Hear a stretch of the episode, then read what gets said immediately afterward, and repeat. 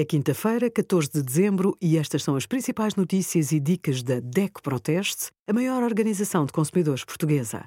Hoje, em DECO.proteste.pt, sugerimos usar o desumidificador, 5 erros a evitar, como escolher suplementos alimentares e os resultados dos nossos testes a 39 azeites extra virgem. Insónias, tremores e ansiedade são alguns dos efeitos indesejáveis normalmente associados ao café, mas também há potenciais benefícios, como a redução do cansaço e da sensação de fadiga, melhoria da concentração e do estado de alerta, entre outros. Hipertensos e quem sofre de doenças cardiovasculares graves ou insônia devem evitar o consumo de cafeína. Mulheres grávidas e a amamentar devem restringir o consumo de cafeína a 200 mg por dia. Crianças e adolescentes não devem beber café.